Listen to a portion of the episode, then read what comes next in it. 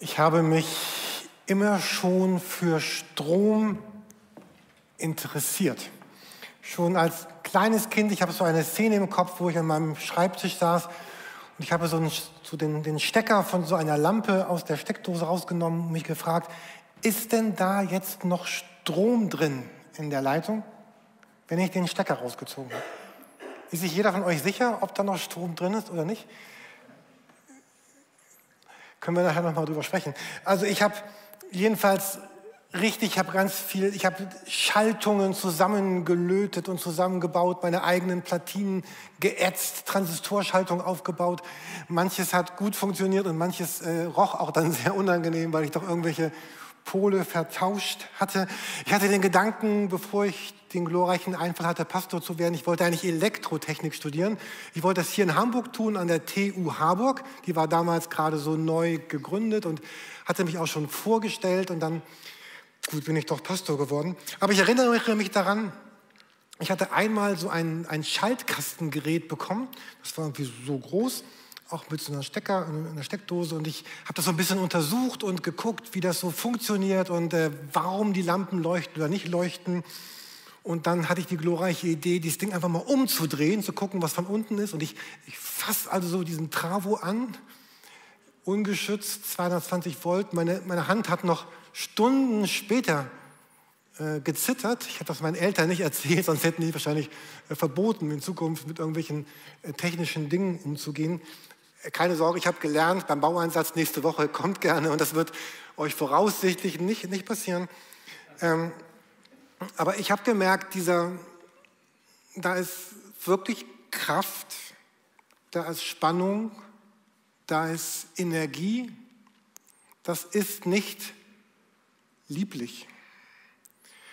Ich habe ein Blatt mit äh, 14 Bibelstellen, die zu meinen wichtigsten Bibelstellen im Leben gehören. Und auf eine von diesen 14 mir so besonders wichtigen Bibelstellen ist, ist diese hier. Äh, da sagt Paulus, was so das, das, das, das Ziel seines Lebens ist. Er sagt, ich will, ich habe auch hier schon drüber gepredigt, wenn ihr immer da seid, kennt ihr den Vers von mir schon. Er sagt, ich möchte ihn, also Jesus, und die Kraft seiner Auferstehung und die Gemeinschaft seiner Leiden zu erkennen. Ich möchte ihn, die Kraft der Auferstehung und die Gemeinschaft seiner Leiden. Und wenn wir über Kraft sprechen, deswegen eben meine Stories von, von diesem Travo, da ist, da ist Energie, da ist Kraft, da ist Stärke. Das ist eine Kraft, die uns, uns bewegen kann, die uns verändern kann, die etwas auslösen kann, die aber auch gefährlich ist.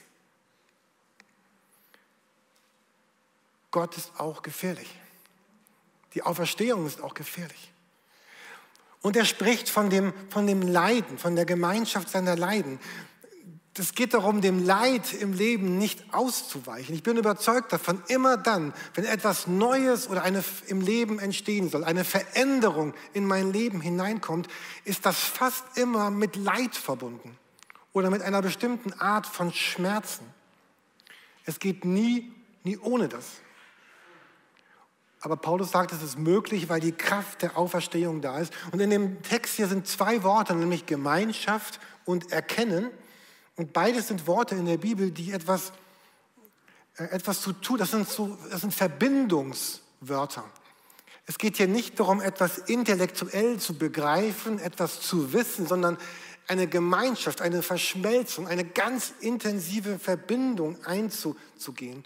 Und unsere neue Predigtserie heißt vom Auferstandenen geprägt. Wir wollen uns die Wochen vor Ostern und die Wochen nach Ostern, um Ostern herum, genau damit beschäftigen. Wir wollen uns Menschen ansehen in der Bibel, die dem auferstandenen Jesus begegnet sind.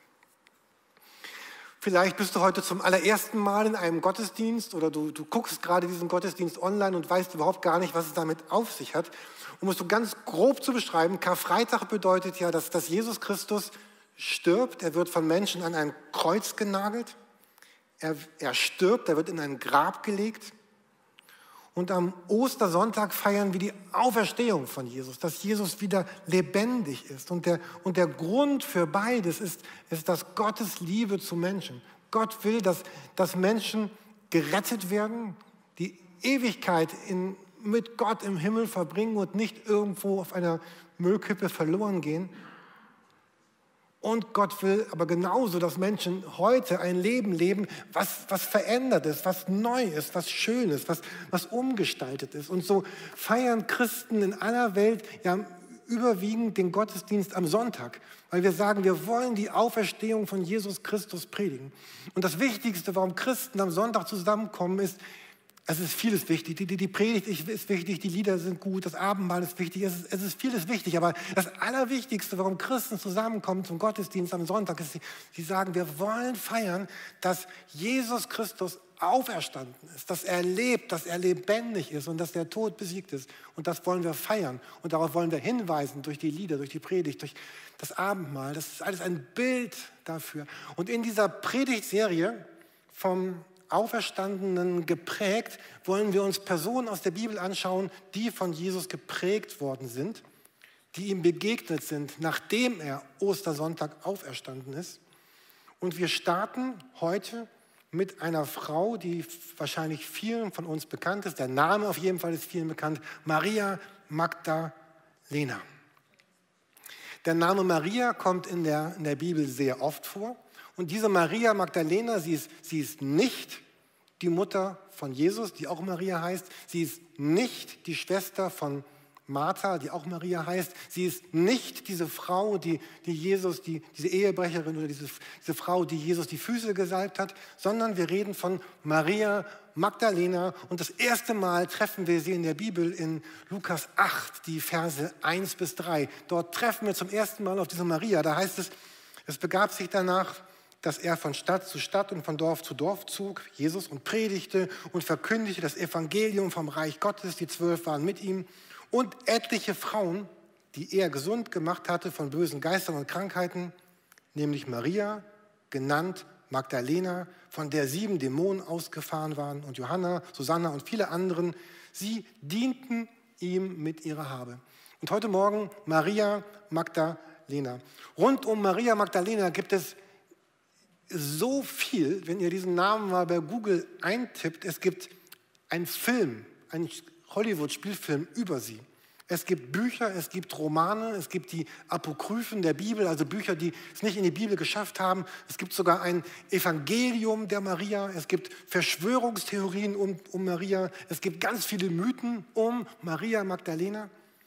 Und in der Ostkirche, der orthodoxen Kirche, hat sie bis heute eine, eine ganz starke, eine wichtige und eine ganz zentrale Bedeutung. Ich würde euch bitten, mit mir einfach mal ein paar tausend Jahre zurückzugehen und dir vorzustellen, du bist jetzt Maria Magdalena. Die Männer haben es vielleicht ein bisschen schwerer gerade in eine Frau reinzuversetzen, aber ich bin überzeugt, wenn ihr wollt, dann schafft ihr das. Männer schaffen fast alles.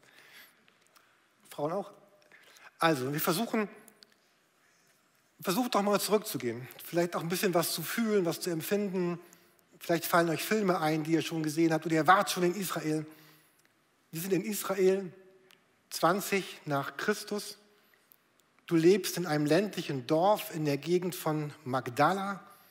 Deswegen nennt man dich später Maria von Magdala oder Maria Magdalena.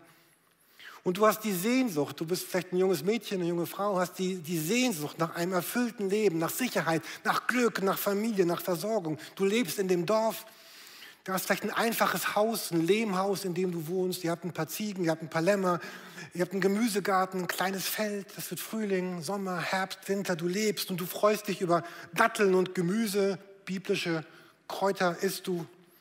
Einmal im Jahr gibt es auch ein Stück Lamm und und dreimal im Jahr reist ihr als Familie nach Jerusalem, feiert die großen Feste.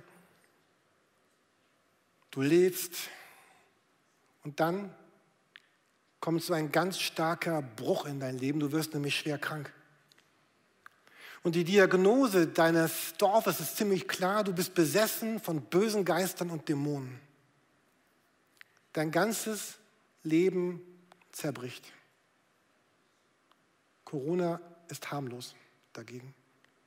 Du bist isoliert, du wirst gemieden und du merkst, wie du immer mehr verwahrlost, wie du immer weniger Kraft hast, wie du immer mehr zum Außenseiter der Gesellschaft wirst, die dich nämlich meidet. Du bist allein, du bist verzweifelt, du bist zerschlagen und du fühlst dich von Gott und von Menschen verlassen. Und Hiob ist dein bester Freund. Und dann hörst du von Jesus Christus, dem Sohn Gottes, sagt er, der kommt, der, der heilt, der, der Wunder tut und du, und du triffst irgendwie auf ihn und er fragt dich, Maria, was, was kann ich für dich tun? Und du sagst, Jesus, ich möchte, mein, ich möchte sogar mein Leben zurück. Und dann sieht Jesus deine, deine Sehnsucht und deinen Glauben und dann sagt er, Maria, sei geheilt.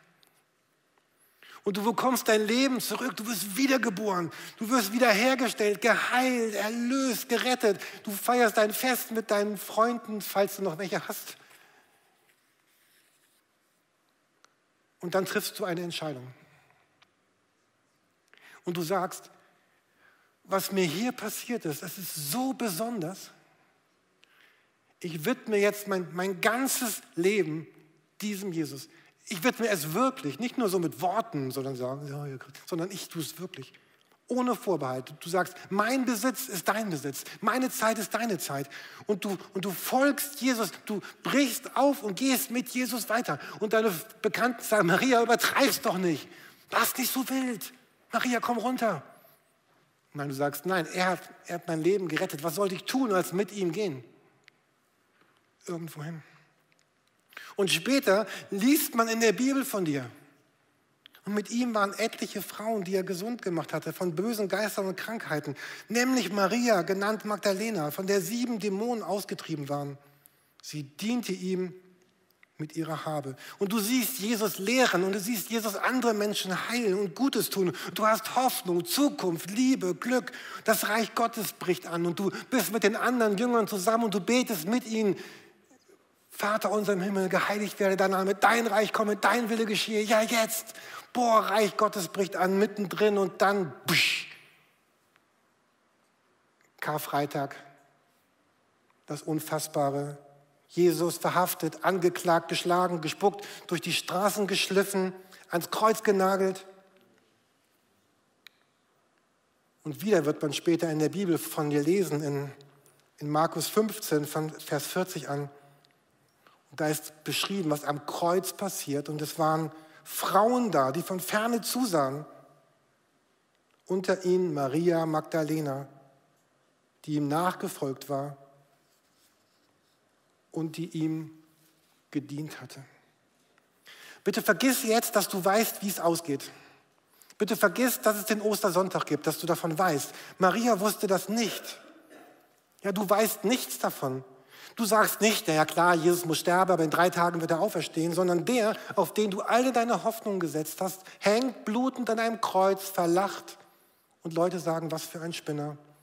Und man kann es eigentlich nicht treffender sagen als Johannes 20, Vers 11. Maria stand draußen vor dem Grab und sie weinte. Und wieder bist du einsam. Und wieder sind deine Träume zerbrochen. Wieder bist du ohne Hoffnung, wie damals in Magdala, als du geplagt, isoliert, alleine warst. Schon wieder. Und dann lesen wir in Johannes 20 so ein Gespräch, was, was Maria mit den Engeln führt. Das ist jetzt hier Ostersonntag, es ist die, die Auferstehung ist schon geschehen, das Grab ist leer. Sie kommen dorthin, aber das Grab, Jesus ist gestorben, er ist das Grab ist leer, kein Jesus da, nichts. Und dann spricht sie mit diesen Engeln, äh, Johannes 20 danach. Weinend beugte sie sich vor, um in die Gruft hineinzusehen. Und auf einmal sah sie zwei weiß gekleidete Engel an der, an der Stelle stehen, wo Jesus gelegen hatte, einer am Kopfende und einer am Fußende. Frau, warum weinst du? fragen sie. Maria sagt, sie haben meinen Herrn fortgetragen und ich weiß nicht, wo sie ihn hingelegt haben. Total traurig, oder?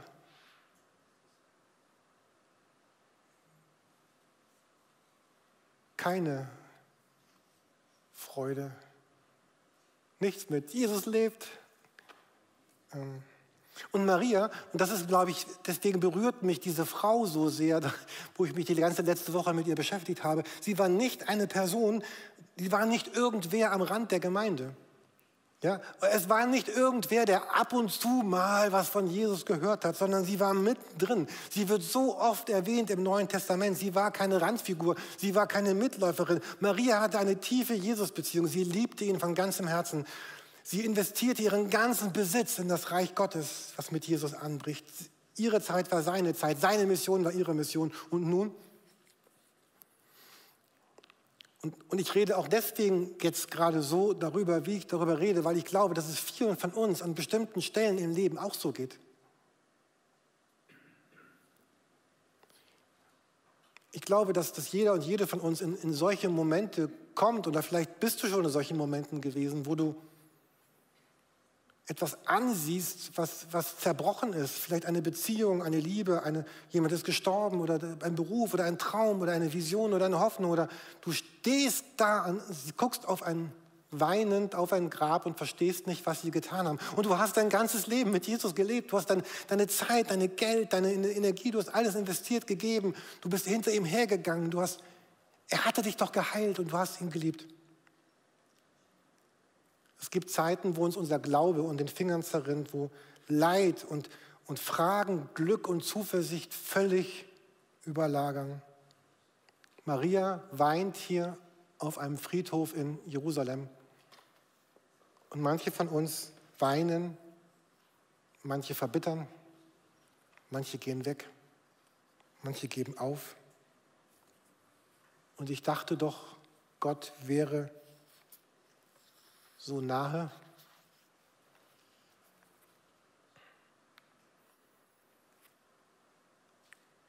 Und dann geschieht ja hier in diesem Text, dieser Begebenheit, eine, eine wirklich ganz, ganz große Veränderung.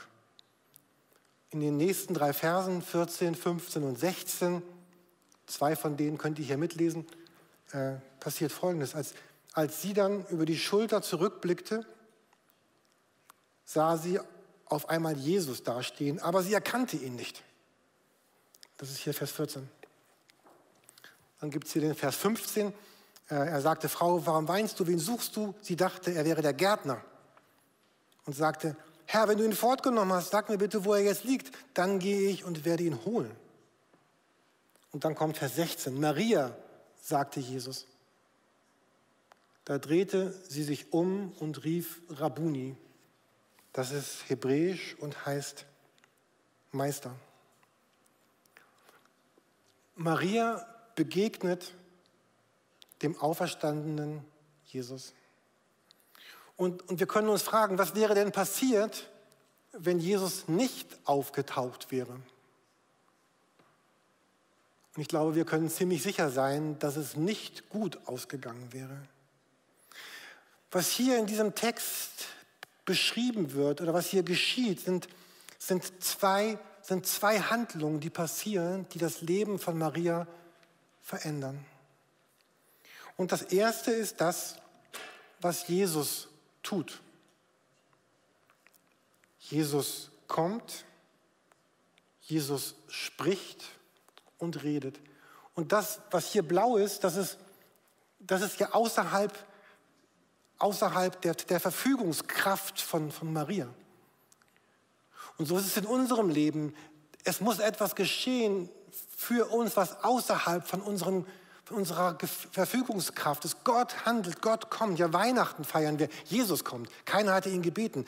Bei der Schöpfung, Gott schafft die Welt. Keiner hatte ihn gebeten. Pfingsten, der Heilige Geist kommt. Niemand hatte ihn gebeten. Gott, Gott tut es.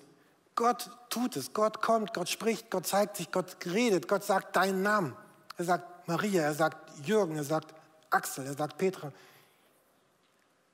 Er sagt Hallo. Und dann passiert gleichzeitig etwas, etwas Doppeltes anderes. Jemand hat gesagt, es geschieht so eine doppelte Hinwendung. Also äh, Maria, Maria, sie, sie dreht sich weg von den Engeln und von dem Grab, von ihrem Schmerz. Sie, Sie spricht mit dem vermeintlichen Gärtner und dann, dann dreht sie sich um äh, zu Jesus. Und, und hier steht, dieses dreht sie sich um, da steht ein, ein, ein Verb im Griechischen, was zwölfmal im Neuen Testament vorkommt. Das heißt strepho. Und das heißt so viel wie, es heißt wirklich drehen. Also, ich weiß nicht, so sitzt hinten meine Kleidung, ich habe gar nicht geguckt. Also, ähm, also Maria guckt auf dieses Grab und dann dreht sie sich um und, und kommt in Berührung zu, mit Jesus. Dieses Wort kommt zwölfmal vor in der Bibel und meistens wird es auf Jesus bezogen. Jesus dreht sich um, er guckt eine Frau an, er schaut, er wendet sich Menschen zu. Das war dieses Erste. Ja, Jesus ist immer der, sich umdreht zu dir hin. Einmal wird es auch beschrieben auf das Volk Israel, was sich umdreht und wieder zurück will nach Ägypten, also zurück in die Gefangenschaft, kann man auch. Man kann sich umdrehen und wieder dahin gehen, wo es wirklich furchtbar war. Und ein paar Mal wird dieses Wort auf Menschen bezogen, dass Menschen sich umdrehen zu Jesus hin. In manchen Übersetzungen wird dieses Wort Streffo dann mit äh, bekehren übersetzt oder mit umkehren oder jetzt hier in dem Text heißt es einfach, Maria dreht sich um. Also ganz mechanisch. Und, und das beides, das beides ist Christsein. Das Jesus wendet sich dir zu. Jetzt in diesem Augenblick wendet er sich dir zu. Da sagt, hier ist meine Kraft, hier ist die Auferstehung, hier komme ich, hier spreche ich, denkt an meine Geschichte mit dem Travo, 220 Volt. Da ist Begeisterung, da ist Kraft, da ist Energie. Und er sagt Maria.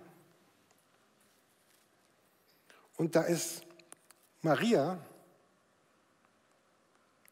die sich auch dann wirklich einlässt, die sich bewusst Jesus zuwendet. Weg vom Grab. Das Grab ist ein Symbol ihrer Trauer, des, des Scheiterns, des Leids. Was ist dein Grab in deinem Leben? Was ist das vielleicht, wo du immer noch drauf schaust und guckst und stehst und Jesus sagt, hey Jürgen, ich sage, nee, ich kann nicht, bin mit meinem Grab beschäftigt. Und er sagt, Jürgen, ich sage, ich kann nicht, hier ist Schmerz, hier ist mein Grab, ich kann mich nicht umdrehen. Und ich denke nicht, dass es leicht ist.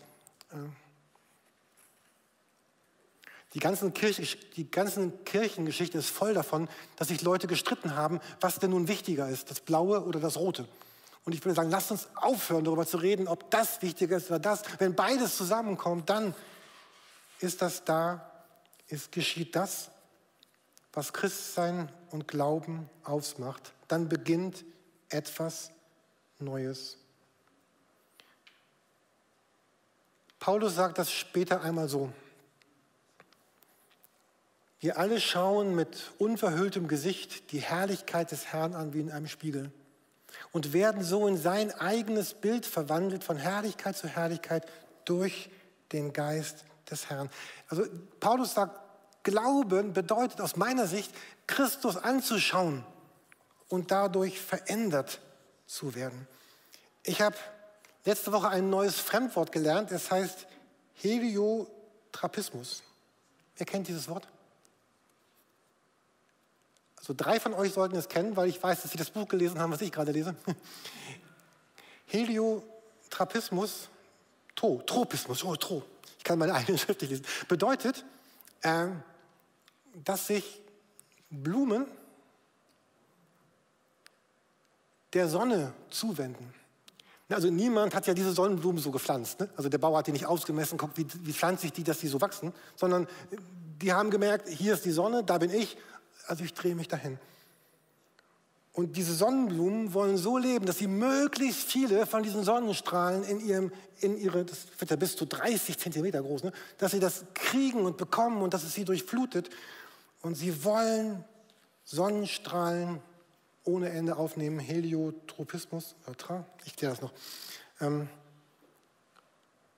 und genau das ist das, was, was Paulus hier schreibt, was, was Maria erlebt, dass in meiner Zuwendung, in meiner Hinwendung zu Jesus geschieht das, was nur geschehen kann, wenn ich mich ihm zuwende.